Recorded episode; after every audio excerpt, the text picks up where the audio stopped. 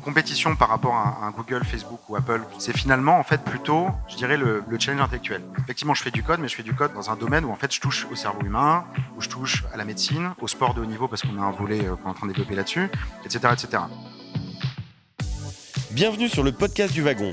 Chaque semaine, nous invitons un entrepreneur pour qu'il nous parle de son parcours et qu'il nous raconte l'histoire de sa startup. Dans l'épisode d'aujourd'hui, on est très heureux d'accueillir Hugo Mercier, le CEO de Rhythm. Hugo, il a derrière lui un super beau parcours et devant lui un des plus gros marchés du monde puisque c'est le marché du sommeil. Rhythm, c'est la société qui développe Dream, le bandeau qui vous aide à mieux dormir. On va donc parler neurosciences et entrepreneuriat. Autant dire qu'on va être bien attentif et bien en profiter. Alors bonne écoute à tous. Donc euh, c'est euh, donc une entreprise de neurotechnologie et on développe notre premier produit, ça s'appelle euh, Dream.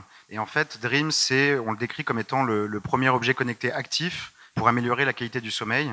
J'insiste bien sur l'aspect actif, contrairement à la majorité des wearables qui sont plutôt passifs sur du monitoring. Nous, on ne fait pas que mesurer le sommeil, mais on va agir dessus, en fait, par un procédé de stimulation cérébrale. Donc, l'origine du projet, en fait, c'est euh, des, travaux de recherche en, en neurosciences. On s'est rendu compte, en fait, qu'on arrivait à moduler l'activité cérébrale et à induire des rythmes cérébraux en envoyant des stimulations au cerveau pendant la nuit. Donc la conséquence de ça, c'est qu'on arrive à induire ce qu'on appelle du sommeil profond, qui est une phase particulièrement euh, importante du sommeil. C'est un peu la phase de sommeil réparateur qu'on a chaque nuit.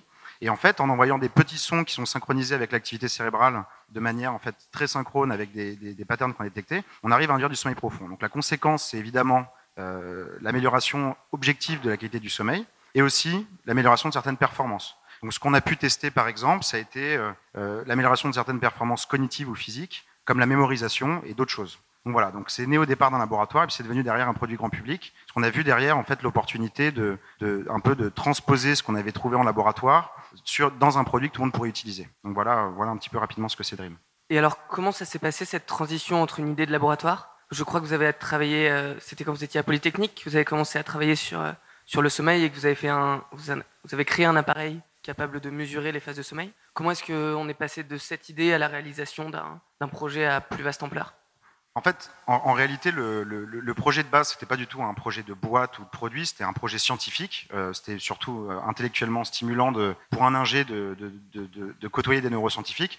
Bon, le cerveau, c'est un, système complexe qui est assez, intéressant pour un ingé. C'est de la chimie, de la physique, des maths, de l'info, c'est tout à la fois. Donc, au départ, la, motivation de base, c'était surtout euh, essayer de contribuer à notre petit niveau, à notre petite échelle, avec, avec nos algos de machine learning et, et notre connaissance informatique, à ce que eux faisaient. Et c'est un peu par hasard qu'on a fait la découverte euh, des neurosciences après du sommeil. Et là, on a vu que grosso modo, le sommeil, c'est un, domaine assez pourri, euh, pourri mais important. C'est-à-dire que globalement, il y a un tiers des gens de la, la population globale qui dorment mal. Bon, c'est toujours important de mettre des gros chiffres, mais dans ce cas-là, c'est plutôt juste.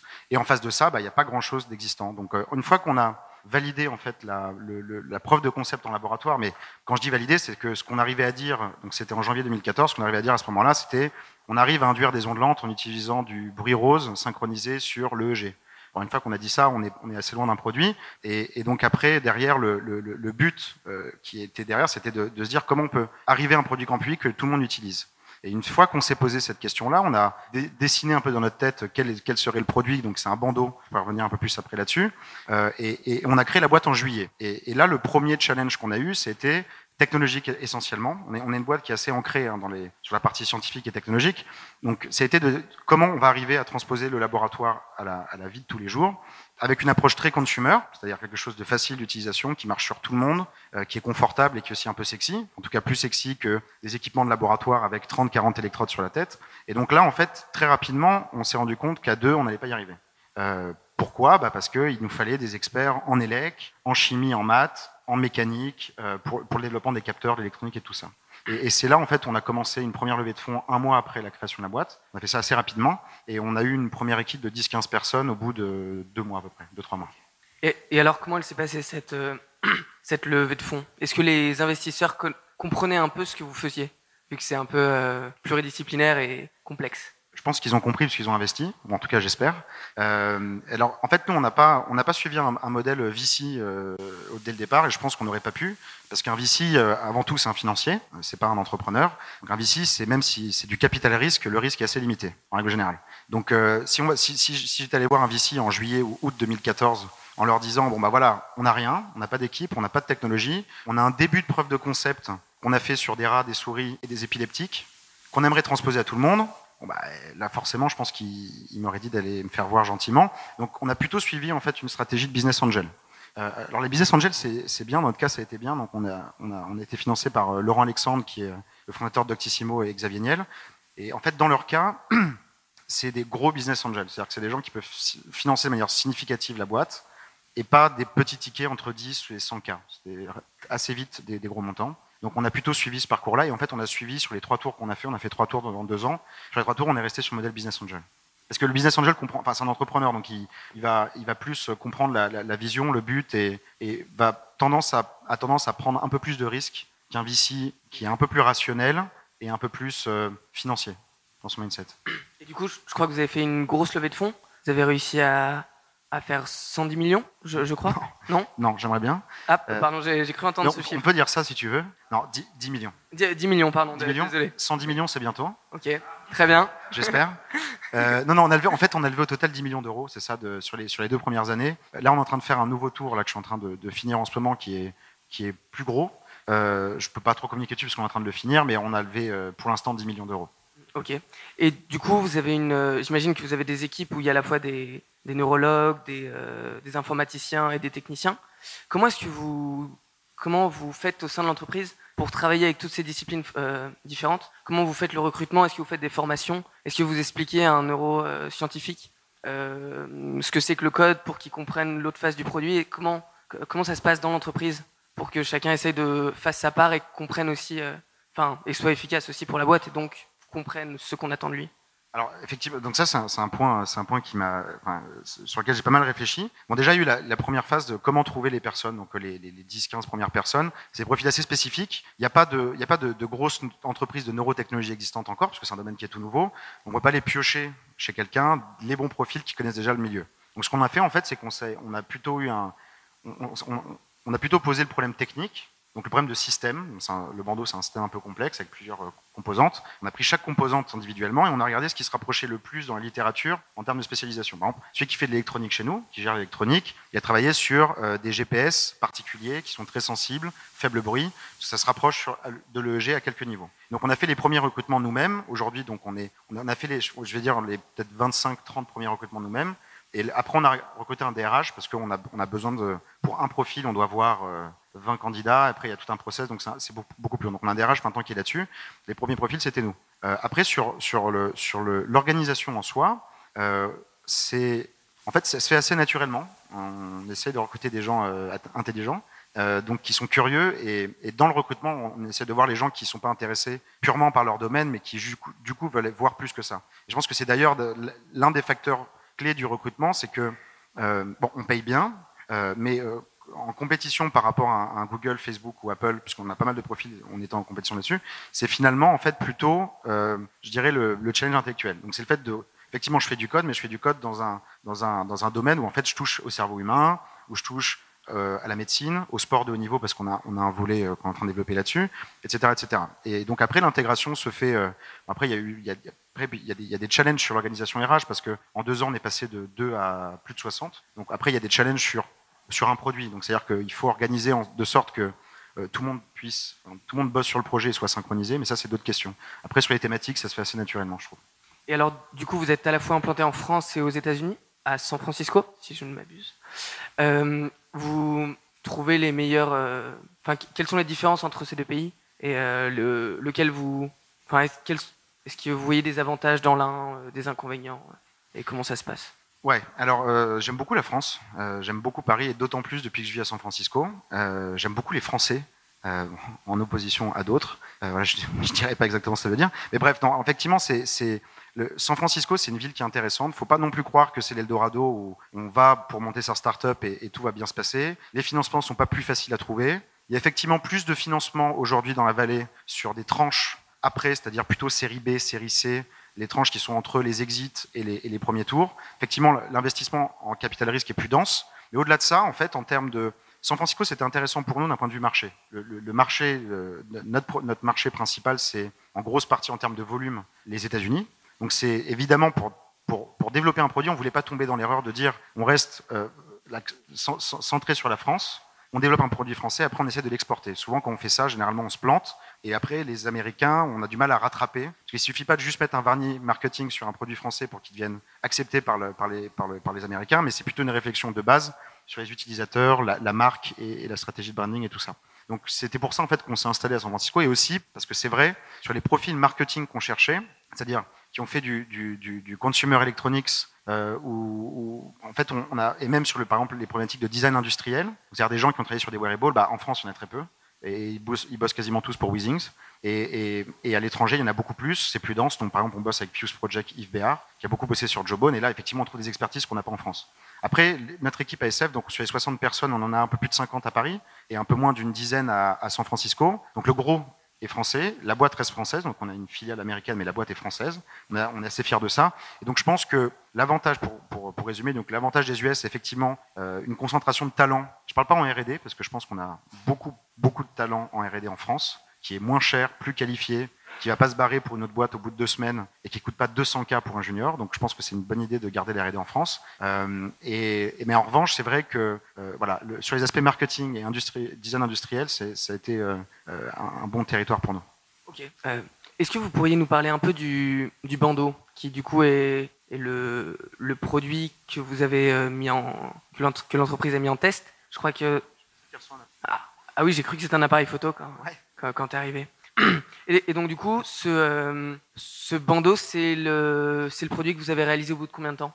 Bah, du, coup, on a, on a bossé là-dessus depuis euh, les deux dernières années. Euh, donc voilà, donc là le, produit que je vous présente, que vais vous présenter, en fait c'est la version bêta du produit. La version bêta, c'est-à-dire en tout cas la première version finale. Non, non, je peux. Euh, du produit. Donc, ce qui s'est passé, c'est que voilà, donc le, le process, c'est qu'on a développé la, la, preuve de concept en laboratoire, donc travailler sur le cerveau, savoir comment on devait stimuler le cerveau, à quel moment, comment pour induire du sommeil profond. Et après, la question, c'était de se dire comment on transpose d'un casque EEG, donc c'est vraiment ces 30-40 électrodes vraiment hyper denses collées avec du gel, il y a à peu près 30 à 45 minutes d'installation et une boîte électronique grosse comme ça, à quelque chose que tout le monde peut utiliser, facile d'utilisation. Donc on a, on a développé donc c'est cette version-là du produit qu'on a aujourd'hui. Donc je présente Dream, sa première version. Donc c'est en fait c'est un, bandeau, je l'appelle bandeau, mais c'est un bandeau un peu un peu bizarre euh, qui euh, donc qui contient en fait plusieurs trucs. Donc la manière de le mettre, je le mettrai après. Et grosso modo cette partie-là vient sur le haut de la tête, et ça c'est une bande avant, c'est la bande avant. Donc il y a trois types de technologies qui sont intégrées dedans. En fait, sur la bande avant, vous voyez trois points noirs. Ça correspond en fait aux trois. Il y a trois capteurs EEG, donc qui mesurent l'activité cérébrale.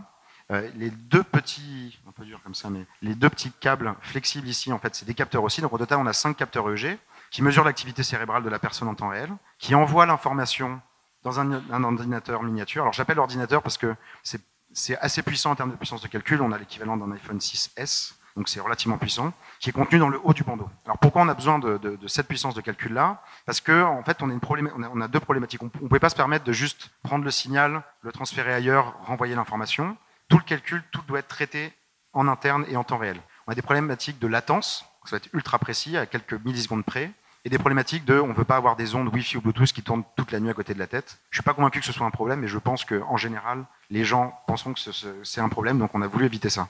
Euh, et puis la troisième technologie, c'est la conduction osseuse. En fait, pour faire les sons, on voulait éviter de mettre des écouteurs dans les oreilles pour, pour pas que ce soit inconfortable ou gênant. Donc on a développé une technologie de conduction osseuse. Donc le principe de ça, c'est quand on se bouche les oreilles, on entend toujours sa voix, parce que les vibrations de la gorge remontent dans l'oreille interne, au lieu de passer par tout le, toute l'oreille. Et là, c'est le même principe. En fait, il y a un petit dispositif qui est calé dans, le, dans l'avant du bandeau, qui va faire des petites vibrations, et en fait, ça se répercute le long de la boîte crânienne, et ça va directement dans l'oreille interne.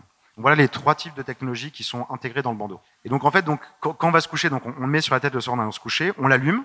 Euh, très rapidement, on a, enfin, on a accès, on a une application smartphone qui est évidemment liée au bandeau. Euh, on va sur l'application et c'est très simple. C'est-à-dire qu'au moment d'aller se coucher, ça prend pas plus de deux secondes. Juste, on check en fait l'heure à laquelle on veut se réveiller, parce qu'il y a une fonctionnalité de, réveil qui est intégrée. On fait je commence ma nuit et à partir de là, tout va fonctionner en autonomie. Donc plus de Bluetooth, plus de Wi-Fi, tout le traitement se fait en embarqué. Donc le bandeau mesure l'activité cérébrale en, streaming pendant la nuit. Il va déclencher les stimulations sonores d'abord pour induire du sommeil profond. Et quand on approche, quand on arrive en fin de nuit, et ben là, il va vous réveiller au moment optimal de votre nuit. Donc c'est la fonctionnalité de réveil, c'est-à-dire que si on se réveille par exemple euh, en sommeil profond ou en sommeil de, en phase de rêve, on va être hyper crevé pendant une heure ou une heure trente. Je pense que vous avez déjà tous vécu ça au moins une fois. Et, le, et en fait, nous on va réveiller en phase de sommeil léger, on va prédire en fait la bonne phase et on va le faire de manière progressive. que quand les personnes se réveillent, on évite ce problème-là. Donc voilà. Et puis après, on se réveille évidemment bien plus en forme que d'habitude. On se sent bien. On enlève le bandeau. Et à ce moment-là, en fait, on le branche. Et quand on le branche à toutes les données qui se transfèrent, il y a deux circuits. Un circuit vers l'application mobile, qui permet de voir à l'utilisateur bah, comment j'ai dormi, comment les stimulations ont amélioré mon sommeil, etc. Et un circuit qui va vers les bases de données. Et là, en fait, on a, on a, on a une approche, on est, en fait, une approche machine learning partout, dans le bandeau, sur les bases de données.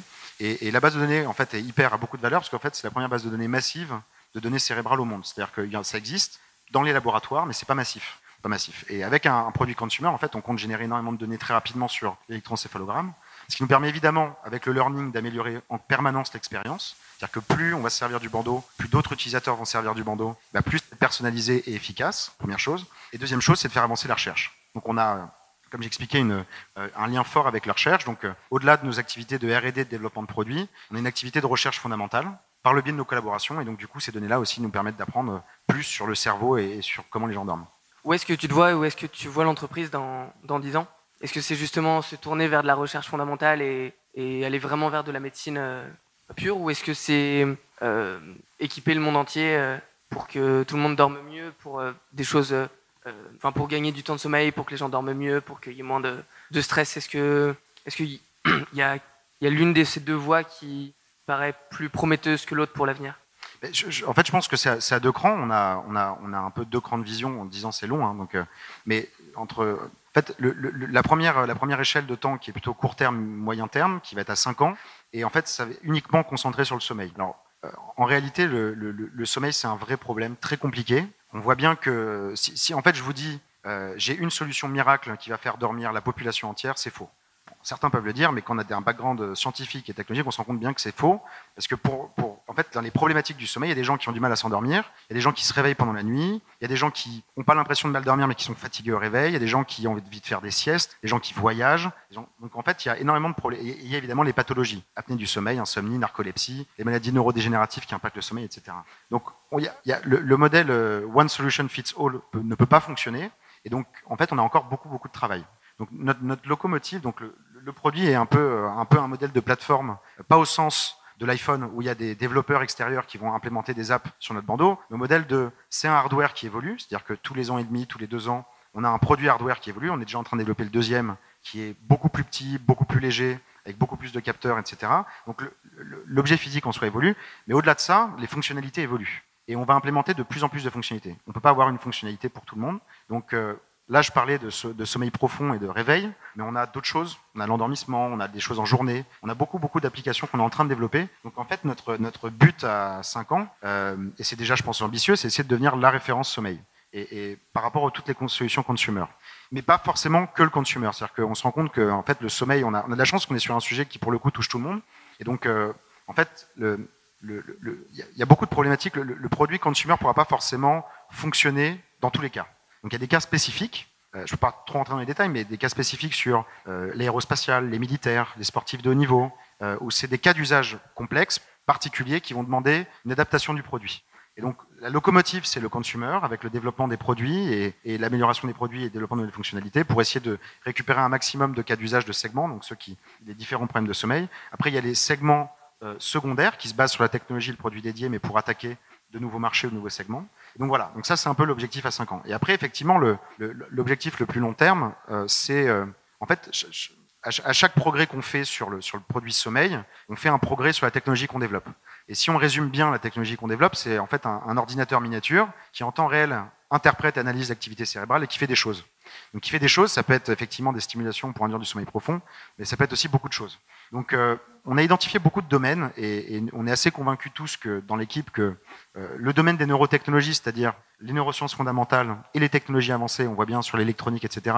En fait, la fusion de ces deux domaines-là, ce qu'on essaie d'opérer, peut mener à beaucoup, beaucoup de nouvelles applications dans plein de domaines. Et domaines, ça peut être l'éducation, l'augmentation cognitive, euh, l'augmentation physique, donc le sport, la réalité virtuelle, les interfaces cerveau-machine. Il y a tout un tas de, de, de, domaines qui, qui, en fait, sont hyper intéressants.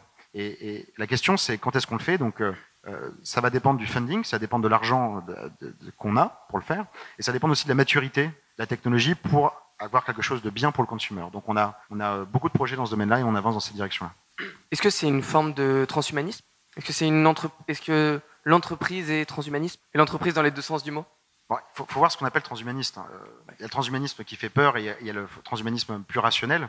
je pense que oui, quelque part, on a, un fondement transhumaniste dans la, mesure où on, essaye d'augmenter quelque chose. Et je pense qu'on est aussi transhumaniste cathol, qui fabrique des lunettes, des fabricants de béquilles. Après, c'est vrai que ce qui, est un peu impressionnant dans la, théorie du transhumanisme, c'est que comme il y a une accélération des, évolutions technologiques et d'usage, on a l'impression que voilà, on va, on va tout chambouler, le, la nature même de l'homme va, être modifiée, etc. Je pense que euh, quoi qu'il arrive, de toute façon, que ce soit nous ou d'autres, on va dans une direction où on va sur l'augmentation de l'homme et du cerveau. Pourquoi? Ben, Il y a un, un, des éléments qui est intéressant, c'est l'intelligence artificielle. On voit bien qu'on va arriver à une intelligence artificielle forte dans quelques années. On est, on est, on est sur le chemin euh, même plus rapide que ce qu'on avait prévu. Et donc à ce moment-là, est-ce qu'on a envie d'avoir des intelligences artificielles plus intelligentes que les humains? Voilà. Après, donc il y a, y a donc c'est des éléments. Après, il n'y a pas que ça. C'est un sujet complexe. Il y a beaucoup de choses, mais c'est des éléments qui montrent qu'effectivement, on, va dans cette direction-là. Après, il y, a énormément de considérations éthiques à avoir. Euh, nous, ce qu'on fait aujourd'hui, en fait, ce qui est compliqué, c'est la frontière entre euh, euh, soigner et augmenter. Par exemple, si je te propose d'avoir un implant cardiaque ou un, un, un, organe artificiel parce que tu m'as dit, je pense pas que tu refuses. Et en réalité, c'est de l'augmentation. On, fait, on fait de choix de, certaines trisomies à la naissance, c'est de l'eugénisme, c'est-à-dire de la sélection par les gènes. Alors après, est-ce qu'on ne veut pas aussi que son bébé ait les yeux bleus et 180 de QI voilà. Bon, après, toutes ces thématiques-là, c'est des choses assez particulières. On n'est pas sur ce créneau-là du tout. On est, on est sur quelque chose où, en fait, dans notre cas, on modifie pas la, on modifie pas le, fondement du cerveau ou la perception ou la conscience. On est vraiment sur euh, la stimulation, c'est-à-dire que on est un peu comme un pacemaker, c'est-à-dire qu'on aide le cerveau à avoir un rythme qu'il a déjà naturellement. Donc on ne transforme rien. Donc on n'est pas là-dessus. Mais il y a évidemment une, un peu une, une teinte de, de, ça dans ce qu'on fait aussi. Ok, ok. J'ai une autre question un peu plus, euh, un peu plus étrange. Euh, Est-ce que tu ne penses pas que ce bandeau peut faire baisser la procréation que... Parce qu'on dort plus? Bah, le, Non, parce que enfin, c'est pas sûr que ce soit pratique euh, pour, pour, pour procréer. Quoi. Alors j'ai déjà fait, j'ai déjà, j'ai déjà fait des choses avec ce bandeau et c'est absolument pas gênant. Donc, oh, okay. bah, si vous avez une inquiétude là-dessus, je peux vous dire que ça marche plutôt pas mal. Euh, ouais, ouais, j'ai des tracés. Ça s'était vu sur les tracés. D'ailleurs, parce qu'il y a un accéléromètre aussi dedans. Euh, donc, il n'y a aucun problème là-dessus. Et, c'est quelque, part une bonne question parce que il y a, y a l'aspect lifestyle derrière. C'est-à-dire qu'en général, un wearable, c'est moche. Bon, en vrai, euh, en général, même les bracelets connectés, tout ça, c'est pas très beau. Donc, euh, je pense qu'il y a une évolution, quoi qu'il arrive, qui est euh, même même les marques de luxe ou les marques de wearable. Les marques de wearable tendent vers le luxe, les marques de luxe tendent vers les objets technologiques. Sous-entendu du LVMH ou des choses comme ça. Et, je pense qu'il y a une rencontre qui va se faire. Apple, c'est un bon exemple avec la, Watch Hermès. Mais en fait, sur notre bandeau, on a des réflexions aussi lifestyle qui sont pas prioritaires par rapport au, service qu'on offre, au confort ou à la légèreté du bandeau. Mais on va dans une direction sur le prochain produit qui est qui est un peu plus stylé. Oui, parce que j'ai, du coup, en me renseignant, j'ai, lu qu'il y avait aussi beaucoup de wearables connectés qui ne fournissaient pas beaucoup de résultats. Est-ce que, est-ce que tu, confirmes ça? Que les montres Weeding ou les, enfin, que la plupart des appareils qui essayent de mesurer le sommeil sont relativement mauvais? Alors oui, et puis ça a, été, ça a, été, vérifié comme à plusieurs reprises. Il y a beaucoup d'études en fait qui ont comparé. Euh, donc, en fait, la, la, la, mesure de référence, je ne parle pas des, de l'activité en journée puisque c'est pas notre domaine. Je vais plutôt me, enfin, juste me concentrer sur le sommeil. Euh, L'appareil de référence, c'est le polysomnographe. C'est l'instrument de torture dont je parlais avec les 40 électrodes et, et la, boîte électronique à côté. Euh, donc c'est ça qu'on utilise en laboratoire pour savoir comment on dort. Donc il y a eu des tests, et nous on en a fait aussi nous-mêmes en interne, entre on utilise un polysomnographe, on utilise des trackers d'activité, et on, on compare euh, les phases de sommeil par rapport à ce qui a été dit. Bon. On, on, voit très rapidement en fait que c'est faux, qu'il y a d'énormes différences entre eux et que ça dit un peu tout et n'importe quoi. Alors après, il y a des wearables qui sont plus précis que d'autres. Ça reste très aléatoire et ça vient du fait tout simplement qu'un accéléromètre n'est pas un électroencéphalogramme et que les phases de sommeil sont définies euh, scientifiquement et, et, et de base par l'activité cérébrale. Après, bon, je ne vais pas euh, préciser euh, qui en particulier, mais il y a eu, par exemple, enfin, si je donne un exemple quand même, il y a eu un exemple récemment, euh, Fitbit, par exemple, a, été, a eu des, plusieurs procès, des procès qu'ils ont, qu'ils ont perdus sur le manque de précision du wearable, notamment sur, sur, sur, sur le, sur le, sur le sur la sleep staging, enfin sur le, la classification des phases de sommeil, sur ça et sur le, le, le, le mesurement du pouls, la mesure du pouls. Voilà. Donc après, bon, c'est un peu normal parce que c'est des, projets, des produits qui sont compliqués. Je, je suis pas là du tout pour critiquer ça parce que je pense qu'ils apportent quelque chose de. C'est des produits simples d'utilisation, donc ils apportent quand même des informations. Ils ont eu des, en fait, ils ont eu des bons, des bons résultats sur le fait que ça faisait bouger les gens. Et je pense que c'est un de leurs buts qu'ils avaient. Après, sur la précision de comment je dors, c'est pas des objets précis. Ok, ok. Ah, alors que ce, cet objet-là extrêmement précis, c'est, il euh, y, y, a quelle marge d'erreur euh, en comparaison avec un hôpital? Enfin, quelle euh, En fait, on a, on Enfin, a avec un vrai encéphalo. euh, une électroencéphalogramme. Voilà, merci. On a, alors, on a, en fait, il y, a- il y a plusieurs trucs, mais pour la, pour la, pour la faire un peu courte, euh, on, a une, on a une marge d'erreur qui est inférieure à l'erreur qu'il peut y avoir entre deux médecins. C'est-à-dire qu'aujourd'hui, le, euh, aujourd'hui, en fait, le, standard, donc je parlais du polysomnographe, mais après, comment sont analysés ces tracés Parce que une fois que tu as vu les tracés, c'est pas pour autant que tu as dit dans quelle phase de sommeil tu te trouvais. Donc après, tu as un médecin, c'est le gold standard. C'est-à-dire que c'est même pas un algorithme, c'est un médecin qui dit bon, bah là, c'était du sommeil léger, là, c'est du sommeil profond, là, c'est du rêve, etc. Donc nous, on a testé ça, notre produit, avec nos algorithmes contre un polysomnographe et un médecin, sur la même personne et la même nuit. Et donc, en fait, il y a une marge d'erreur de 10 à 15% entre deux lectures de médecins. Et donc nous, on est inférieur à ça. Donc on a une corrélation qui est euh, à peu près à 90%. Et, sur du coup les, euh, stimuli qui sont apportés au, au niveau de la nuit, au niveau il y a quoi comme, euh, marqueur de résultat? Quelle différence entre une nuit euh, avec le bandeau et sans? Alors on a, euh, on a S'il y a des indications un peu. Bien sûr, ouais. Bah, si, si vous êtes intéressé, vous pouvez aller sur notre site, on a des white papers qui parlent de ça. On n'a pas nos publications encore, parce qu'on n'a que deux ans, et en fait, on, on- on est en train de rédiger l'article, le temps de l'accepter, il sera, les, les- les grosses publications dans les, dans les papiers euh, qu'on vise euh, seront plutôt en 2017, mais, mais pour l'instant, des white papers qui parlent un peu de nos résultats. Et globalement, on regarde deux choses, on regarde euh, l'augmentation objective de la qualité de sommeil et l'augmentation subjective. En fait, quand on y pense, le sommeil, c'est un peu dur, parce que si je vous dis, vous avez bien dormi, mais tu sens que tu es crevé, alors que pourtant, c'est vrai que tu as sans doute bien dormi par rapport à tes phases. En fait, c'est pour ça. En fait, la complexité du sommeil se trouve là. C'est qu'il y, a- deux crans. Il y a le cran objectif le cran subjectif. Le cran objectif, il est lisible par rapport à la structure des phases, par rapport à ce qu'on appelle le nombre de, enfin, le nombre d'oscillations lentes par minute, qui est un peu une notion de densité de sommeil profond. Euh, après, il y a la durée des phases, il y a le temps d'endormissement, il, y a- différentes métriques comme ça qu'on regarde. Et après, il y a les augmentations, euh, alors objectives de performance, performance physique, cognitive. Est-ce que je me sens en forme, euh, réveillé le matin, je fais des exercices d'attention, de, réflexe, est-ce que je suis bon ou pas? Et après, il y a des choses plus subjectives, c'est-à-dire comment je me sens. Et finalement, le subjectif est important et c'est le plus dur à voir, parce que typiquement, euh, c'est encore une échelle qu'utilisée par exemple pour la douleur. Quelle douleur vous avez sur une échelle de 1, de, de 1 à 10 bah, ce qu'on utilise aussi pour le sommeil, donc comment vous vous sentez en termes de fatigué, pas fatigué, sur une échelle de 1 à 10. Et donc on, mixe un peu tous ces résultats-là et, euh, et- on voit en fait des augmentations assez significatives. Donc euh, je ne vais pas détailler chaque, chaque cran, mais c'est assez significatif dans, nos résultats. Sauf que, euh, encore une fois, le, chemin est, long, il y a encore beaucoup de choses à développer. Et comme j'expliquais tout à l'heure, c'est pas une fonctionnalité qui va tout changer, c'est un, très bon début, en tout cas par rapport à ce qui existe déjà aujourd'hui. On a encore plein de choses à faire pour couvrir tout. Quoi. Ok, ok, très bien. Bah, du coup, on va demander si vous avez des questions. Je rebondis un peu sur ce qui a été dit plus tôt, mais justement, les wearables, il y a, enfin, on voit qu'il y a un, problème d'usage et d'adoption. À la limite, on, l'achète, mais on va, on va finir par le mettre sur son bureau dans un coin. Vous, c'est quoi votre stratégie pour garantir justement l'usage du bandeau sur le long terme? Bah, je, pense- que le, en fait, le seul point important qui compte là-dedans, c'est l'efficacité du produit.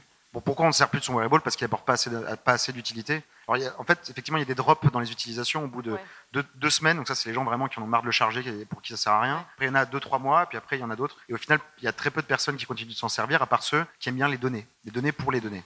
Et on voit bien que le problème de ça, c'est qu'en fait, ça n'apporte pas assez de valeur. Donc, il n'y a aucun intérêt que tu mettes un, Mm. un wearable tous les jours, que tu le recharges, si ça n'apporte pas assez de choses. Donc, nous, on, on se dit qu'effectivement, on demande sans doute un peu plus qu'un bra- qu'un bracelet, c'est quelque chose qu'on met sur la tête. Mais alors, évidemment, on a, tout un travail sur l'UX, sur l'expérience, pour créer une routine, se mettre dans une routine. Donc, on a beaucoup d'études là-dessus.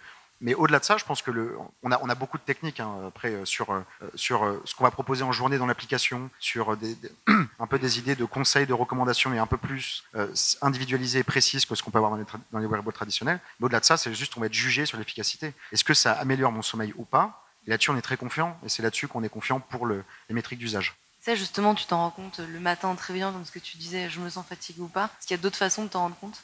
Euh, voilà, c'est ça. C'est que il y a, il y a l'aspect subjectif, donc que tu vas que tu vas ressentir, que tu vas qualifier, tu vas voir que tu vas tu vas ressentir, qui est variable en fait, qui est quelque chose d'assez variable parmi les individus, parmi ce qu'ils ont fait. Il y a beaucoup de facteurs. Et après, il y a l'aspect plus objectif où, où par la visualisation des données, voir comment effectivement on a dormi, on arrive à se rendre compte de ça. Après, il y a, il y a forcément aussi des, impacts un peu plus long terme qui sont bénéfiques, mais qui sont durs à évaluer aujourd'hui parce que vient de lancer le produit. Donc, en fait, le sommeil aussi, le problème du sommeil, c'est qu'un mauvais sommeil. En fait, ce qu'on sait, c'est qu'un mauvais sommeil sur plusieurs années euh, induit des maladies, enfin entraîne des maladies, principalement neurodégénératives. Donc on sait qu'Alzheimer et Parkinson ont un lien avec le sommeil. On sait que l'hypertension et l'obésité ont un lien avec le sommeil. On peut prendre 2 kilos sur une semaine si on a dormi une heure en moins par jour. Des choses comme ça. Donc il y a plein de choses qui sont corrélées au sommeil, on le sait. Donc en fait, nous maintenant, le but, ça va être de prouver ça à l'inverse, sur, à partir de l'amélioration du sommeil, sur des effets un peu plus moyen terme, long terme, ce que ça donne. Donc on évidemment, on ne va pas se prononcer dès aujourd'hui là-dessus, mais en tout cas, c'est des domaines qui sont intéressants pour nous. Et Et j'en profite du coup, après je rends le micro, mais euh, en termes de commercialisation et votre stratégie de distribution, là vous en êtes où? Euh, Donc euh, là, je vous invite tous à vous ruer sur notre site internet euh, rhythm.co. Euh, pour, euh, donc là, en fait, on a, on a lancé un, programme, un, programme une série limitée de 500 produits. Donc c'est sur inscription, donc les gens vont s'inscrire sur le site, répondre à un questionnaire et nous on sélectionne euh, 500 personnes. On a encore des, places de libre si, si ça intéresse certains d'entre vous. Et on, en fait, en parallèle, on développe la V2. Je je peux pas trop rentrer sur la, timeline du prochain produit et sur la stratégie marketing. On est en train d'élaborer ça en ce moment, mais, globalement, en fait, c'est un peu dur. Le, but, le ça va être de convaincre. L'objectif de, la- stratégie marketing, de toute la stratégie marketing, c'est de, de convaincre de manière intelligible. C'est-à-dire que c'est un produit très compliqué qui se veut très grand public. Donc, j'ai- j'ai- on, je peux pas, on peut pas, on peut pas rentrer dans le détail de la neuroscience, de la neurotechnologie. euh, Pourquoi on n'a pas 40 minutes en face des personnes pour leur expliquer les fondements neuroscientifiques, neurotechnologiques, etc. Donc, le, marketing, le change marketing, c'est de dire comment je prends tout ce truc très compliqué et j'en fais quelque chose de simple et je suis, convainc directement la personne. Pour ça, il y a plein de techniques et sans paraître évidemment euh, bidon. Parce que si on va trop vite et, mal, on peut dire bah, c'est quoi, ces charlatans? Donc il y, y a tout un trade-off à faire là-dessus et donc les différentes tactiques marketing qu'on implémente, c'est autour de cette idée-là.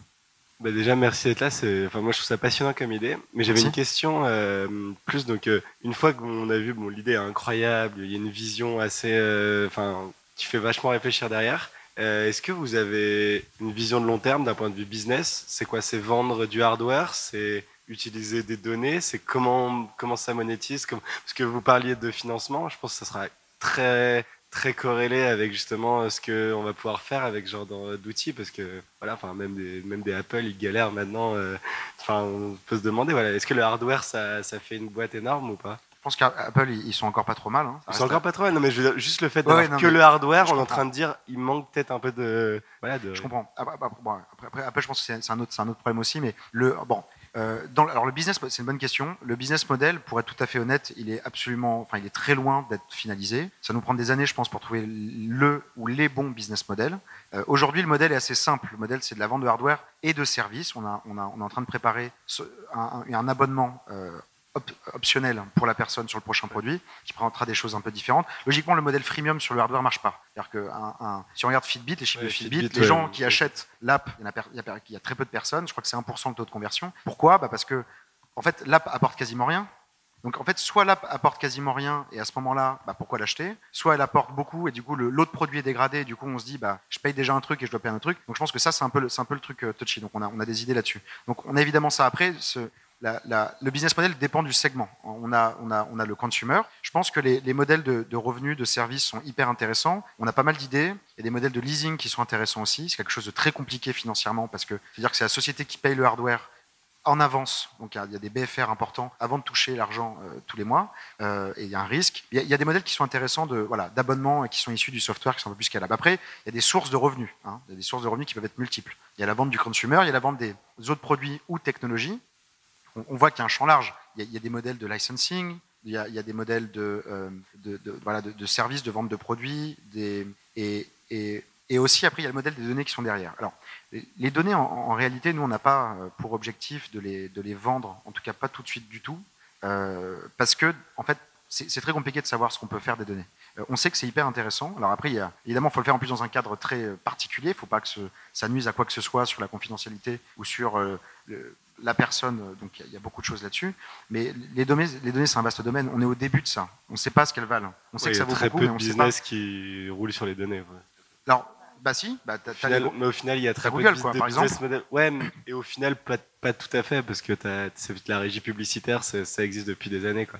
Un Oui, business qui est que sur euh, la donnée qui est revendue en tant que donnée brute, il y en a très Bah, peu. Enfin, si, enfin, quand même, tu vois, tous les, tous les, oui, enfin, je, je vois, mais Google, ça reste basé sur les données. Leur, leur business model, c'est basé sur les données. Ça marche bien, mais c'est euh, un, cas particulier. Et je pense que dans, dans le cas de la, dans le cas Mais des- comme à l'époque, euh, un affichage publicitaire, c'était basé sur des données, il y a tant de personnes qui vont le voir, etc. Enfin, c'est ça que je voulais dire, c'est que hein, ouais, quelque chose qui est, voilà, on va vous donner des données sur des utilisateurs et c'est le business model de la boîte, il y en a encore assez peu au final. Et il y en a beaucoup qui le vendent, il y en a très peu qui le font en, en réalité, quoi. exactement. Et, et- et nous, on le vend pas. C'est-à-dire que c'est pas un truc qu'on met en avant, parce que déjà, euh, je pense que ça va être compliqué. Il faut, interpréter, enfin, faut identifier les bons usages pour qui, qui s'intéresse vraiment, et il faut que ce se fasse dans un cadre propre et éthique. euh, parce qu'il pourrait y avoir des solutions rapides mais qui sont pas bonnes. Et, derrière, de toute façon, je pense qu'on on a, voilà, on a entre le hardware, les abonnements et les autres trucs beaucoup de, beaucoup de choses à faire. Et, la route est longue. Et, je pense qu'on c'est une boîte assez capi- capital intensive, donc on va quand même pas mal lever de fonds, je pense, avant de trouver le, bon business model. Euh, bonsoir. Bonsoir. Moi, je suis sur le site hein, depuis tout à l'heure. Ok, super. Et euh, je suis chaud. hein. Franchement, je suis pas loin. Je suis pas loin de, de- de compléter le formulaire pour euh, même de payer les 349 dollars qu'il faut pour faire partie des 500, des 500 membres. En plus, je pense qu'il y aura certainement une petite, euh, petite réduction grâce aux gens du wagon, avec le fait qu'on fasse partie du wagon, mais on, verra ça plus tard. On n'avait pas négocié ça. hein. Tu m'as Pas encore. fait venir. Bon. Euh, mais en fait, réellement, puis j'en j'en ai discuté un petit peu tout à l'heure avec des, des personnes, euh, on a du mal quand même à comprendre. On, on l'a dit avant, c'est dur de vulgariser, mais concrètement, on se met un truc sur la tête. Moi, aujourd'hui, mon téléphone, quand je le mets à côté de mon, de mon lit, euh, ça, il va me dire, bah voilà, t'as dormi à peu près tant de temps, et puis il va me réveiller dans ma, dans ma phase de sommeil qui va bien, en principe. Sous ce prétexte, je vais me dire que je suis en forme. Mais, quoi, je sais pas, hein, je, je- manque un peu des choses pour y aller, quoi. C'est, euh, ça va me faire dormir plus longtemps dans mes phases de sommeil profond et ça va me réveiller au bon moment. C'est ça. Et Mhm. via des, via des choses qui se passent où on n'a Mhm. pas bien compris quoi. Tout à l'heure, on a, on, a, on a compris que c'était effectivement des, des- il y a à la fois des stimulations, puis peut-être un truc avec le son, l'oreille interne. A- Il y, a- y a y a eu plein de choses. mais.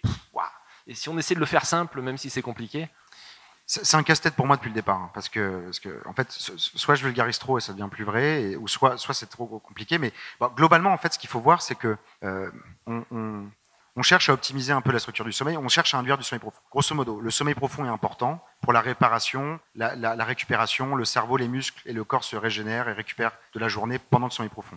Donc nous, on veut booster cette phase de sommeil profond là, qui va être dégradée parce qu'on dort mal, parce qu'on est stressé, parce que tout ça. On utilise pour ça l'outil qu'on utilise pour ça, c'est la stimulation sonore. Une bonne métaphore pour ça, c'est que quand on dort, notre cerveau, euh, il fonctionne un peu comme un- une balançoire. Euh, Derrière ça, en fait, c'est un- une oscillation à 1 Hertz. Mais bon, c'est une balançoire. Et donc, euh, balançoire. ok Donc, si on fait rien, la balançoire s'arrête. Si on fait rien, la balançoire s'arrête euh, sous le poids de la gravité, ça s'arrête. En revanche, ce que nous on va faire, c'est qu'une fois que la balançoire est en haut, on va la pousser. On voit bien qu'il faut la pousser au bon moment. C'est-à-dire que si elle est euh, pas tout à fait en haut, si on la repousse, ça, peu, ça, ça, marche pas très bien. Donc, à chaque fois que la balançoire est en haut, nous on va la pousser. Et en fait, on, on- aide le cerveau à rester dans ce rythme-là. C'est ça, ces fameuses ondes lentes, ces oscillations-là. En fait, en l'aidant à rester dans ce rythme-là, la conséquence plus macroscopique, c'est qu'on induit du sommeil profond. Le sommeil profond, c'est bien. Donc, on a des ressentis bénéfiques par rapport à l'importance du sommeil profond sur euh, ce dont je parlais, consolidation de la mémoire ou autre. Il y a deux fonctionnalités. Donc là, je parle de sommeil profond. En fait, quand tu t'endors, tu passes sommeil léger, sommeil profond. En fin de nuit, tu as une phase de rêve et c'est, dans ces eaux-là que tu te réveilles. Le, euh, le réveil, c'est un, autre, c'est un autre sujet, une autre fonctionnalité. C'est, euh, bah, effectivement, si, si je te réveille en sommeil profond, si tu mets un réveil à 7h30, tu le mets de manière euh, choisie par rapport à l'heure à laquelle tu vas te réveiller, mais tu ne mets pas par rapport à, tes phases de sommeil, parce que tu ne sais pas encore ce qui va se passer. Donc il se peut que tu te réveilles pendant une phase de sommeil profond, une phase de rêve. Et si tu te réveilles pendant cette phase-là, tu vas être crevé, grosso modo, parce que ton cerveau fait des choses et que tu le réveilles pas au bon moment. C'est pas un réveil naturel. Pour éviter ça, en gros, on, a une plage de 20 à 30 minutes avant, donc tu dis je vais me réveiller à 7h30, et on va être réveillé entre 7h et 7h30 à un moment qui est bon pour toi. Un moment qui est bon, ça, ça signifie un moment qui est du sommeil léger, enfin autre sommeil profond ou sommeil euh, rêve. Moi, juste ma dernière question, Ouais. c'est est-ce que le réveil se fait via le bandeau, c'est-à-dire que c'est un réveil qui fait pas de bruit, comme ça quand je me lève plus tôt, ma femme elle crie pas, et, euh, et personne ne le sait sauf moi qu'il faut que je me réveille. Oui, donc ça c'est un. Ah, génial. Ok, Voilà. c'est bon, j'y vais. C'est bon? Oui, merci, c'est bon. Mais non, mais ce, qui, est assez rigolo, c'est que cette fonctionnalité marche euh, beaucoup, bien, marche bien. Mais effectivement, c'est par condition osseuse, donc il n'y a que toi qui l'entends et pas la personne à côté. Vous êtes les premiers à avoir essayé de modifier les phases de sommeil euh, chez des, chez- des individus ou ça se faisait déjà dans des hôpitaux anciennement? Bah, ça remonte à très longtemps en fait. Le, le principe de, de vouloir modifier un peu l'activité cérébrale ou les phases de sommeil par des choses extérieures, ça existe depuis longtemps. Ça existe beaucoup. En fait, ça existait beaucoup, surtout dans les laboratoires. Dans les laboratoires, il y a énormément de choses qui.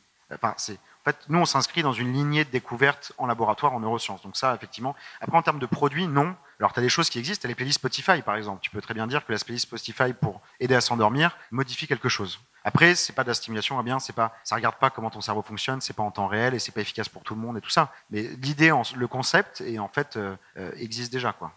Et bonjour, euh, j'apprécie beaucoup cette euh, explication élaborée. Et pour moi, c'est pas trop compliqué de comprendre tout ça. En Tant plus, en- au contraire, comme consommateur, je vois un très grand besoin, surtout si on est sportif, surtout même pour, même si on est travailleur, euh, notre temps de sommeil ça réduit à 6 heures pour pour pour beaucoup. Euh, donc, euh, c'est très important d'avoir euh, ce type d'aide.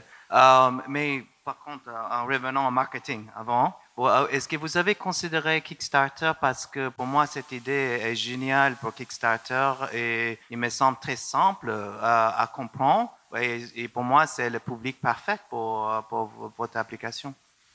En fait, on a, voulu s'éloigner de, c'était un choix, hein, de s'éloigner de Kickstarter pour, pour deux raisons. On n'a pas eu envie d'être mélangé à d'autres produits en termes de, compréhension, c'est-à-dire que Bon, déjà, je, pense que Kickstarter, je, pense que Kickstarter est intéressant et je pense que c'est pas forcément la chose qui, euh, prouve réellement le, marché ou quoi que ce soit. Je pense que c'est un outil qui est intéressant pour faire un peu d'awareness au départ sur, le produit. En fait, les, deux choses qui nous ont un peu euh, repoussé de Kickstarter au départ, c'était le fait que euh, Bon, en fait, il y a, effectivement, il y a, il y a une problématique de, de confusion avec d'autres produits. Il y a beaucoup de produits qui sortent sur le sommeil, beaucoup de gadgets, et on n'avait pas envie de tomber dans la, dans la catégorie, parce qu'une personne qui est sur Kickstarter et qui a déjà vu 10 produits sommeil, de dire, bon, c'est à peu près pareil. Donc ça, on voulait éviter la confusion. L'autre chose, c'est qu'on voulait maîtriser la marque, et Kickstarter offre pas ça. C'est-à-dire que Kickstarter, c'est une page avec un, avec une vidéo et puis du texte, mais on peut pas créer un univers autour, et on, même si on l'a pas encore créé, c'est ça vers lequel on tend. Et on a voulu essayer par nos propres canaux. Donc on a essentiellement RP, donc médias. On a eu beaucoup de publications médias. On eu plus d'une centaine en deux mois. Donc par rapport à ça, ça a plutôt bien marché.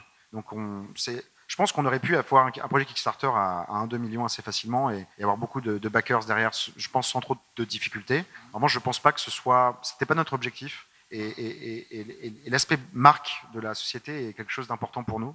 On essaie de construire et, je pense que Kickstarter n'est pas le meilleur outil pour euh, créer une marque.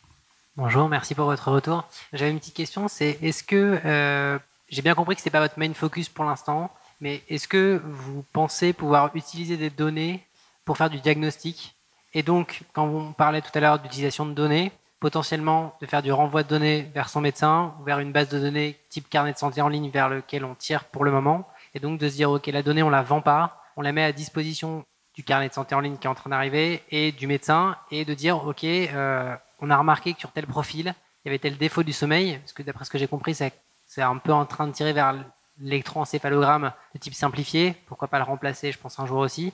Du coup, de dire, bah, notre produit qui est quand même typé consumer à la maison, etc., pourrait arriver dans les hôpitaux et pourrait aussi récupérer de la donnée pour faire du diagnostic sur des choses sur lesquelles on va, qui est assez tabou en termes de diagnostic pour le coup au niveau du cerveau. Bah, c'est un très bon point et c'est des sujets qu'on regarde. Alors, on n'a pas un positionnement médical aujourd'hui. Nous, notre stratégie dès le départ, on avait, le choix. Hein, au début de la, au moment du laboratoire et de la technologie qu'on développait, on s'est dit on va, vers où? On va vers du médical, on va vers du grand public. On a choisi le grand public pour deux raisons. Je pense que le grand public, ça reste le meilleur moyen d'avoir un impact conséquent et important sur un nombre de personnes importantes. Donc euh, c'est le meilleur moyen pour le, monde médical. Quand on regarde le chemin hôpital, c'est-à-dire pour les gens qui dorment mal, c'est peut-être 10 000 personnes en France, alors qu'il y a un tiers de la population qui dort mal. Donc c'est c'est l'une des raisons. L'autre raison, ça a été, il y en a trois. L'autre raison, il y a toujours trois points de façon. L'autre raison, ça a été euh, la génération de données. C'est ce que tu mentionnes. Nous, on a, une vue très machine learning dans notre approche. Et le machine learning, en fait, ça se, colle très bien à la problématique de l'EEG. En fait, l'EEG, c'est un problème assez complexe. Et le sommeil, c'est un problème assez complexe parce que tu as, as, une grande variabilité. Une variabilité sur un individu d'une nuit à l'autre et entre les individus. Donc, c'est un, problème qui est assez intéressant et nos, et algos marchent bien là-dessus. Donc, on, on, en fait, on se dit que constituer une base de données très importante nous permettra de voir beaucoup de choses. Et dans les choses, quand, tout à l'heure je mentionnais regarder, enfin comprendre mieux le sommeil et le cerveau, j'inclus des problématiques de prédiction de pathologie. Je, crois beaucoup à la, médecine prédictive. Je pense que le, le, modèle de la médecine actuelle est un peu, euh, je vais dire archaïque, parce que je, on travaille avec beaucoup de médecins, donc c'est pas vrai, c'est pas archaïque, mais il y a, un côté un peu, euh, je me mets à saigner du nez, je vais voir un médecin qui m'emmène dans un hôpital, qui me dit ce que j'ai. Et, le côté, euh, si on arrive à avoir des produits qui sont fiables et qui génèrent de bonnes données, avoir de l'acquisition en continu nous permettrait sans doute, et j'en suis assez convaincu, d'avoir de dire bah, dans 5 ans ou dans 10 ans, tu vas avoir Parkinson, ou tu as 80% de chances d'avoir Parkinson. Je pense que c'est des, projets qui sont intéressants, et, donc euh, c'est l'une, quand je parlais de le, drive et consumer, ben, il y a des projets en parallèle. Le, le, le monde médical est ultra intéressant, c'est un monde complexe, qui est très régulé. Euh, on a beaucoup de partenaires euh, scientifiques et médicaux, enfin, on travaille avec des médecins, donc euh, c'est des, des, sujets qui sont compliqués aussi, c'est-à-dire que sur les maladies, on peut pas juste, enfin, il faut ne pas faire d'erreur, donc c'est besoin de beaucoup de tests. Et ben, à un moment donné, ça nous intéresse d'effectivement croiser un peu ça, croiser cette grosse amas de données grand public avec des patterns un peu plus médicaux et voir un peu si on retrouve ces patterns ailleurs et, jouer un peu sur ces données-là. C'est l'un des sujets intéressants. J'enchaîne du coup. Euh, J'ai deux petites questions euh, marketing, un peu anecdotiques et éthiques. En fait, marketing, je me demandais juste, est-ce que vous aviez des cibles que vous aviez identifiées euh, en tant que premier utilisateur Je sais pas, des personnes âgées, des célibataires, parce que le casque c'est pas terrible pour dormir, etc. Et l'autre question, c'était plus, là, on a l'impression que vous agissez beaucoup sur les sur les effets avec les stimulations et le machine learning. Mais en fait, euh, les vraies causes du mauvais sommeil, je sais pas, on est à Paris, on entend un scooter, on met des boules de caisse à 50 centimes, on dort vachement mieux. On le fait pas parce que parce que c'est insupportable de dormir toutes les nuits avec des boules de caisse. Euh, est-ce que euh, est-ce qu'il n'y a pas euh, un travail quand même sur les causes? Parce que enfin euh, on se dit voilà ça ça va ça va agir un peu sur euh, voilà ça va améliorer un peu mais au final euh, est-ce qu'il n'y a pas un problème plus grave de société sur le sommeil qui est qu'en fait bah voilà on bosse trop on dort pas assez on stresse pour des raisons là on fait des cauchemars mais parce qu'on stresse pour euh, pour plein de choses et est-ce que finalement améliorer on est dans l'augmentation amélioration mais est-ce que finalement ça va pas voilà ça agit sur un effet mais bon euh, c'est un peu euh, voilà c'est un petit peu un doliprane quoi mais ça résout pas vraiment. Je, je pense que c'est parfaitement l'inverse. Euh, on, est tous conscients qu'effectivement, alors si, si, si par exemple tu as une problématique de sommeil et que je te dis ne stresse pas, bah, c'est pas pas comme ça que tu vas y arriver et c'est bien pour ça que le nombre de personnes qui dorment mal et qui s'en plaignent est de plus en plus important. Même si les gens sont conscients, on peut voir, on peut aller voir des médecins, on peut prendre des, on peut, on peut donc en fait tout, ce qu'on appelle enfin, les, thérapies comportementales ou les habitudes ou sur le stress, euh, se calmer, euh, avoir de l'activité sportive, etc. Tout ça on peut l'inclure et on va l'inclure dans, dans le produit, mais on voit bien que c'est pas le truc qui a résolu le problème jusqu'ici. Et je pense qu'au contraire la source c'est pas les facteurs externes, la source c'est le cerveau parce que c'est le cerveau qui régule le sommeil.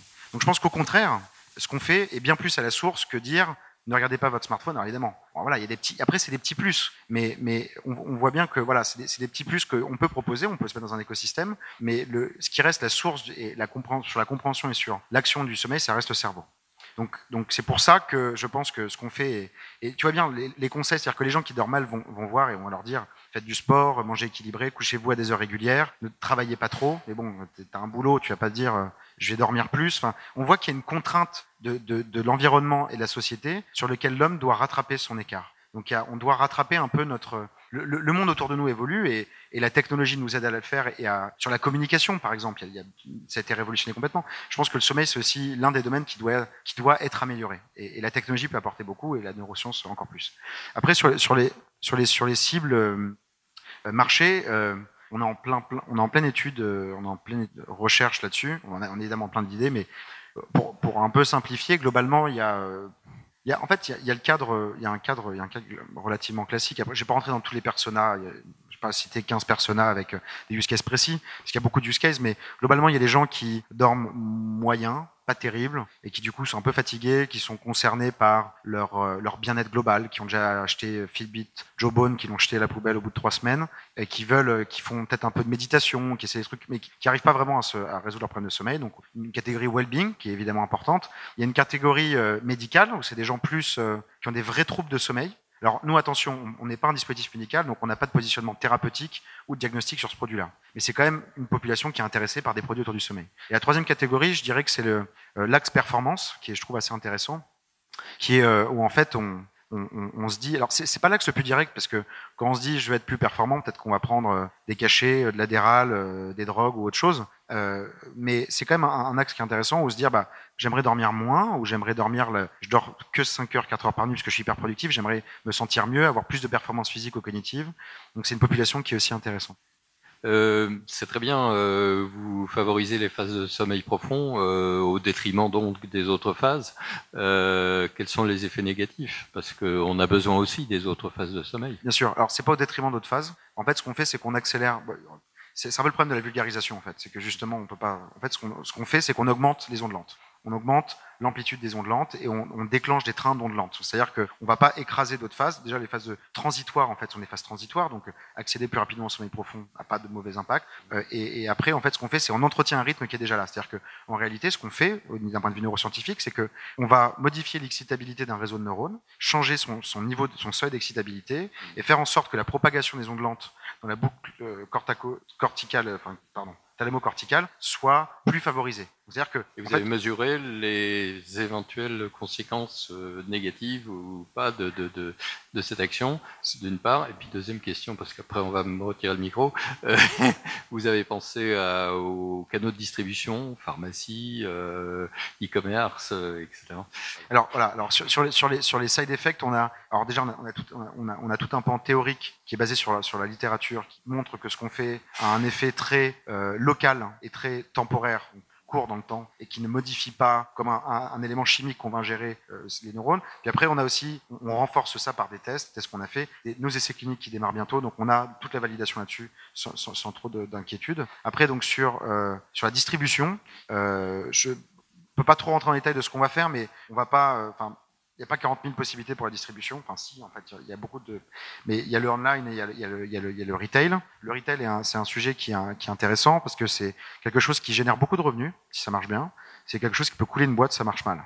Et, et, et le retail est pas l'expérience retail est en général pas incroyable. Hein. Quand on va dans un magasin, les, bon, l'expérience euh, vente, euh, en gros, on y va parce qu'on a entendu parler du produit, on va l'acheter ensuite, mais c'est pas quelqu'un qui va vendre le produit. Donc, un produit complexe dans son usage est sans doute, c'est un peu risqué de le mettre tout de suite dans le retail. Donc voilà, on va jouer un peu entre les deux, on va voir le timing, mais le retail est évidemment intéressant, ça donne accès directement à une population très large. Mais encore, il faut convaincre les personnes qui vont dans l'expérience retail du produit, ce qui est un autre enjeu. Il y a l'aspect démonstration, manipulation du Voilà. produit, quand même intéressant. Voilà. En revanche, l'aspect physique ne veut pas dire forcément retail.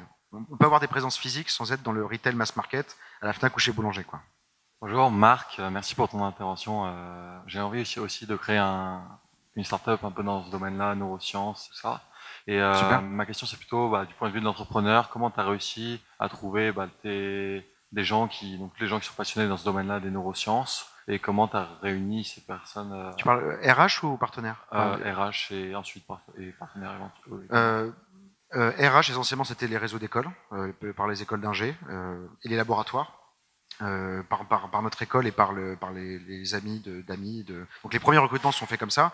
Aujourd'hui, on recrute assez facilement euh, parce que dans les, dans les écoles, on est assez connu dans les laboratoires aussi. Après, sur les aspects neuroscientifiques, donc les partenaires, bah, on, a, on a débuté dans un laboratoire. Donc euh, nos premiers partenaires, c'était les gens avec qui on travaillait. Et puis après, on a étendu ce groupe-là parce que on a, on a, on a un envie de, on a une envie de d'a- d'agrandir nos thématiques de recherche. Donc du coup, on va les développer de nouveaux partenariats. Donc on rencontre des gens et en fait, on, les, on- je pense qu'on, voilà, ils acceptent de travailler avec nous parce que les sujets sont intéressants, qu'on est sérieux et rigoureux.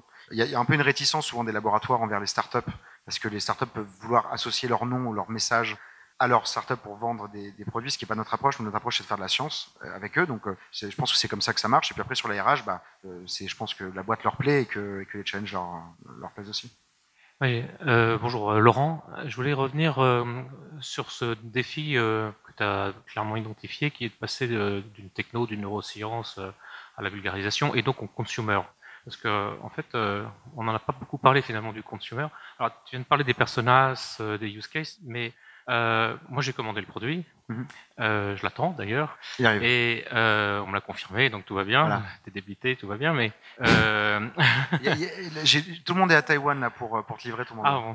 bon, Il arrive. Mais je suis passé par les, les phases que monsieur décrivait tout à l'heure. C'est effectivement, mais est-ce que je vais vraiment prendre ça? Est-ce que tous les soirs je vais mettre ça sur la tête? Que va dire ma conjointe? Est-ce que j'en prends deux du coup? Parce que, Enfin voilà, il y a eu ces phases un peu de, de, de motivation euh, et de frein en permanence avant de, avant de décider en disant bon ok, euh, on va faire le con, on y va et puis on verra. Justement, c'est ça qui est sympa. Mais euh, du coup, est-ce que vous avez fait sur le plan marketing des études vraiment clients, consommateurs, utilisateurs, sur notamment le- leurs freins et leurs motivations pour comprendre justement, parce que le gap me paraît tellement énorme, euh, effectivement, pour transformer ça en produit consommateur, surtout si demain éventuellement vous allez plus ou moins vers le retail, ce que tu disais, euh, enfin, euh, c'est c'est quand même. Euh, c'est- un très bon point. Et euh, enfin, je suis pas rentré dans le détail de, de la stratégie marketing. Quand je disais le, le, le, le maître mot, c'est de convaincre. En fait, c'est convaincre et on a identifié ces axes-là qui en fait sont les potentiels freins, euh, que ce soit sur euh, l'efficacité, la, la sécurité du produit, le confort, la routine, le- qu'est-ce que ça représente vraiment en termes de bénéfices. Et en fait, pour chacun de ces challenges et ces, et ces freins potentiels, on a des techniques, on a des tactiques. C'est-à-dire que le site et la communication qu'on a faite aujourd'hui est, est, est pseudo-mystérieuse pour plusieurs raisons mais on, a, on a préféré ne pas donner trop d'informations pour, plusieurs raisons. Et mais justement, ces questions-là, c'est bien parce qu'elles apparaissent et notre nouvelle stratégie, enfin, le, prolongement de la stratégie marketing est justement d'appuyer sur les points, évidemment, les freins. Et c'est effectivement un très bon, très bonne façon de raisonner. Et pour faire monter un peu la brand awareness, euh, ce que tu disais aussi justement, euh, vous n'avez pas choisi par exemple Kickstarter tout à l'heure, tu disais euh, pour une question de position de marque aussi, notamment. Est-ce que par exemple vous comptez vous positionner euh, en janvier à Las Vegas au Consumer Electronic Show ou justement euh, euh, en termes de visibilité, sans parler éventuellement de la stratégie de distribution, euh, mais déjà au niveau de, de la brand awareness, est-ce que c'est un élément, euh, un levier que vous allez utiliser ou ce sera Alors, On était par exemple au dernier CIS, on y était de manière un peu secrète euh, dans une dans une chambre et avec on avait calé des rendez-vous. Donc on a on a invité des gens pour des démonstrations privées, des médias, des entrepreneurs, des investisseurs. Donc, on a créé notre awareness choisi, sélectionné. Euh, parce qu'en fait, le problème du CIS, c'est que euh, en fait, ça donne des crises d'angoisse. C'est-à-dire que euh, on arrive dans les rangées, il y a trop de monde, il y a trop de bruit. Alors à la fois, c'est bien parce que le, monde entier regarde vers le consumer électronique à ce moment-là, mais en même temps, il y a tellement de bruit que pas grand-chose qui en ressort. Donc, je suis pas un, très grand fan du CIS. Euh, je pense, je dis pas, enfin, je sais pas encore. Enfin, on est en train de réfléchir si comment on va y être ou pas. On y sera sûrement, mais je pense pas que le je pense que le bruit est pas bon. Le bruit est pas bon. Donc après, il y a différentes techniques pour s'en éloigner, mais on, était aussi dernier TS au Palladio. Je fais du hacking. Pourquoi commander la V1 et pas attendre la V2 Bonne question. Est-ce que tu as rentré la carte bleue ou pas encore? Bon, on va, j'en parlerai. Je connais quelqu'un. Et euh, alors déjà donc le premier truc c'est que euh, on, on l'a on l'a pas annoncé très clairement. En fait, on explique par mail ensuite. Prochain produit sera gratuit. Donc c'est-à-dire que ce qu'on paye aujourd'hui, on aura accès à ce produit et au produit d'après. Et c'est une façon, en fait, ce qu'on identifie dans les, dans les premiers utilisateurs, on a pas mal d'inscriptions, on a eu à peu près 3500 inscriptions euh, sur le programme. En fait, il y a, on, on, on essaie d'identifier des personnes qui ont envie de contribuer au produit. Et, et nous, derrière, on, on, développe, on est en train de faire tout un tas de petits services en plus qui sont pas dans le produit consumer normal, mais qui sont qui apportent une attention particulière, c'est-à-dire voilà vraiment regarder les données. On a on a nos vrais médecins, nos vrais sleep experts qui sont derrière pour faire un, vraiment un, une espèce de profiling et donner des conseils. On va avoir une interaction en fait très forte. C'est pour ça qu'on a limité à 500. Qu'on va, être, on va être très disponible, on va être à l'écoute, on va pas euh, venir t'appeler euh, tous les jours à 2 heures du matin pour savoir alors est-ce que ça marche. Mais c'est plus, euh, on va écouter les feedbacks. C'est un programme, c'est un peu ce que Google avait fait avec les glaces. Hein. Donc c'est voilà, on, on, a des personnes qui sont motivées, qui ont envie de participer à ça. En, en, participant à ça, ils ont le deuxième produit gratuitement et tout un tas de petits services qu'on va annoncer au fur et à mesure sur des, des, des bonus en fait qu'on développe rien que pour eux quoi. Je voudrais juste valider une chose. Um, techniquement, parce que j'ai lu une petite article avant, euh, techniquement, tu, on peut avoir l'effet de 8 heures de sommeil en 6 heures, non? Je dis pas ça, moi. D'accord. Je, je dis pas ça. Parce qu'au niveau de performance, bah, moi, si c'est le cas, j'achèterai maintenant, dès maintenant. Parce que ça, c'est la caméra, ça, une, la caméra une de communication très puissant, mais. Le problème, c'est que la caméra tourne et, et derrière, c'est pas, pas. Non, mais en, en réalité, le c'est dur de parler comme ça, euh, d'un point de vue scientifique, mais c'est une idée qui est intéressante. L'optimisation des phases de sommeil, c'est quelque chose. L'optimisation globale du sommeil, c'est une idée intéressante. On voit bien qu'on qu qu tatillonne sur ces terrains-là. C'est pas quelque chose qu'on dit parce que c'est un peu compliqué de dire ça aujourd'hui. En fait, y a, y a, pendant des années, en fait, on a recommandé de dormir entre tant d'heures et tant d'heures. Moi, je suis convaincu qu'il n'y a pas que la. la je, suis très loin d'être convaincu juste sur la notion de durée et bien de qualité. Et on voit bien qu'il y a des personnes qui sont connues, qui dorment 4 heures par nuit tous les jours, toute leur vie. Euh, des, des, entrepreneurs connus, des, des présidents, des, des, personnes qui, ont, euh, qui, qui, sont connues pour ça. Il y, a, il y, a, bien quelque chose derrière. Alors il y a plein d'explications derrière ça, mais je pense que l'optimisation du sommeil, c'est un terrain intéressant. Euh, merci beaucoup à tous d'être venus et, et surtout, surtout à toi. C'était passionnant et jeudi prochain, je crois qu'il y a un prochain talk. De jeudi prochain, il n'y a pas de prochain talk. Et ben, c'était une excellente façon. Et j'ai levé 110 millions d'euros. Ouais, c'est ça. Merci. C'est fini pour aujourd'hui. Merci d'avoir écouté ce talk. Si cet épisode vous a plu, pensez à vous abonner sur iTunes. Si c'est déjà fait, je vous invite à laisser un avis et à le partager sur vos réseaux préférés. À la semaine prochaine pour un nouvel épisode. Salut à tous.